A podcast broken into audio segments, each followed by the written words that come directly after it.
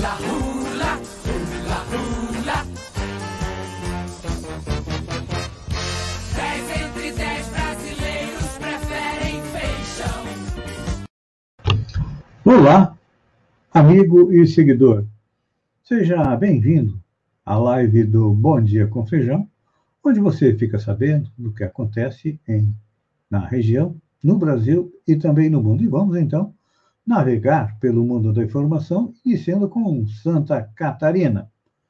Tem quase 80 mortes por coronavírus em 24 horas e 463 mil casos confirmados. É. Santa Catarina teve 78 novas mortes por coronavírus acrescentadas ao boletim em 24 horas. No total, são 463.732 casos confirmados da doença, com 4.771 óbitos desde o início da pandemia. A taxa de ocupação dos leitos de UTI na rede pública do Estado está em 85,64%. Se forem levados em conta só os leitos para adulto, esse percentual chega a 88,78%.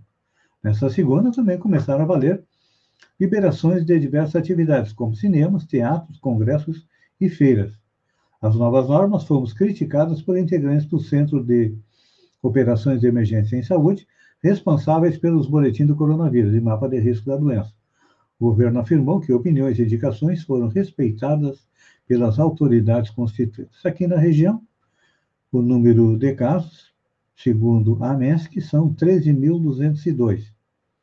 Segundo o mapa da Secretaria da Saúde, são 14.289.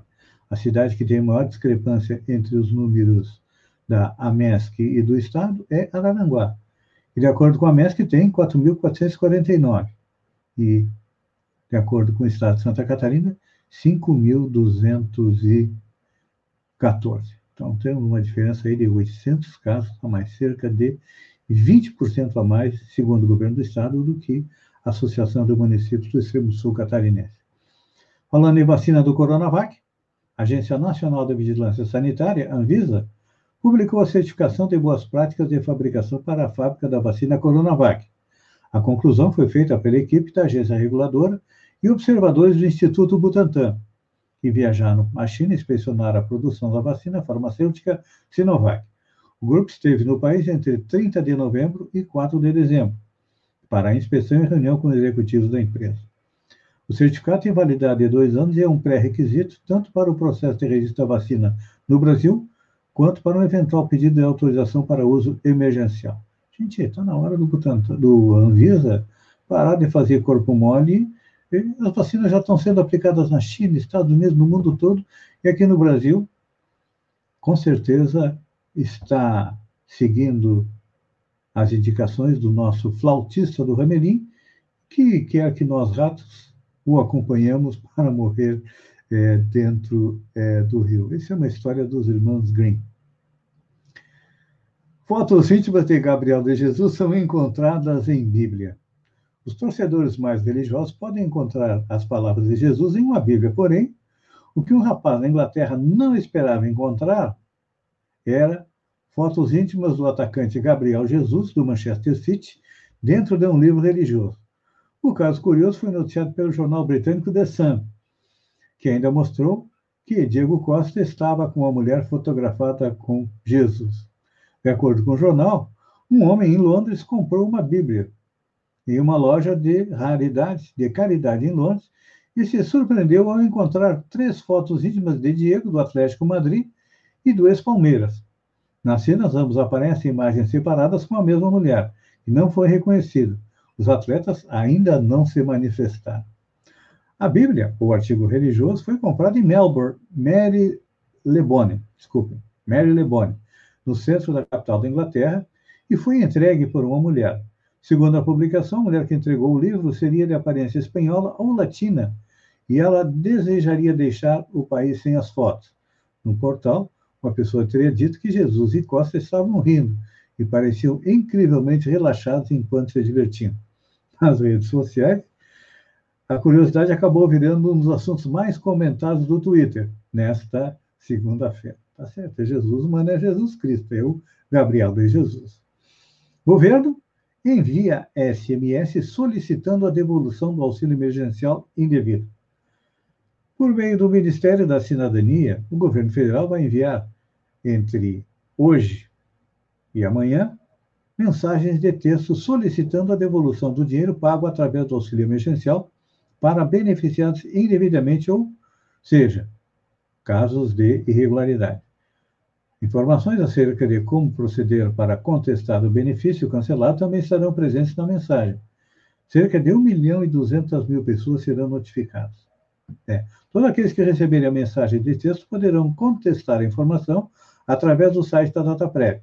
O período para contestação termina no dia 31 de 12. Após este prazo, não será possível contestar, apenas proceder à devolução do recurso recebido, informou o Ministério da Cidadania através da nota. É necessário muita atenção com dois fatores importantes para que não ocorram fraudes. A mensagem envi enviada deve conter o CPF do beneficiário e também um link para o site do Ministério da, Cidade, da Cidadania.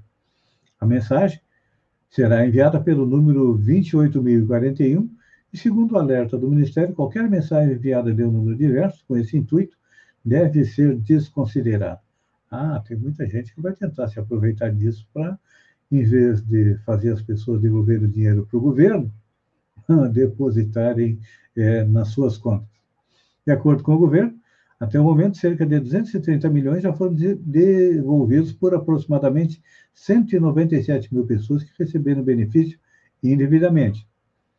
Essas devoluções podem ser feitas pelo site e pelo app do auxílio emergencial. É, tem que dizer, o pagamento é feito via é, um DARF, no Banco do Brasil. Após a obstrução de governistas, Câmara aprova pagamento por serviço ambiental. A Câmara aprovou, na tarde desta segunda-feira, dia 21, projeto de lei que institui um Programa Nacional de Compensação a Agricultores por Serviços Ambientais, para incentivar a preservação do meio ambiente. A medida tem consenso da bancada ruralista e ambientalista. Olha só que milagre, né? Porque essa dupla, esses dois estão sempre brigando, porque normalmente os interesses dos ambientalistas é preservar e dos ruralistas desmatar o máximo possível para poder aproveitar. Mas também entraram no consenso os defensores dos direitos dos indígenas. Então, houve 298 votos favoráveis, dois contra e duas abstenções. Agora, o texto segue é, para a sanção do presidente Jair Bolsonaro. Só que, em meio à disputa da, pela sucessão da Câmara, Parte da base aliada do governo, ligada à candidatura do líder do PR, Arthur Lira, obstruiu as votações, ou seja, o PR, o PSD, o Republicanos, o Avante, o Patriota, o PL e o Podemos tentaram obstruir as votações. Não, não, não, gente.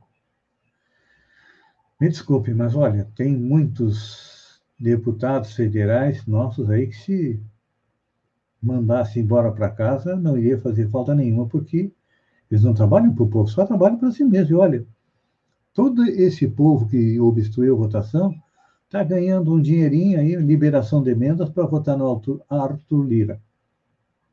Se não é negociação, se não é troca de favores, não sei o que, que é. Mas, olha, Lá em cima tem alguém que está controlando. Com certeza, muitos desses nossos políticos não vão ter mais oportunidade de voltar aqui ao planeta. Para um lugar de pranto e ranger de dentes. Olha só, essa proposta já havia sido aprovada na Câmara em 2019. E na semana passada passou pelo Senado em votação simbólica e chega lá essa turma ainda quer votar contra. Não, não, não, não. Você viu a estrela de Natal? Pois é. Júpiter e Saturno, os dois maiores planetas do sistema solar, se alinharam nesta segunda-feira em um evento raro, conhecido como Estrela de Belém, Estrela de Natal, ou Grande Conjunção. O fenômeno, apesar de visível a olho nu, acabou encoberto pelo mau tempo em diversas partes do Brasil, inclusive aqui para nós do sul catarinense. Amigo e seguidor, obrigado pela companhia, fiquem com Deus e até amanhã às sete horas, com mais um Bom Dia com Feijão. Um beijo no coração e até lá, então.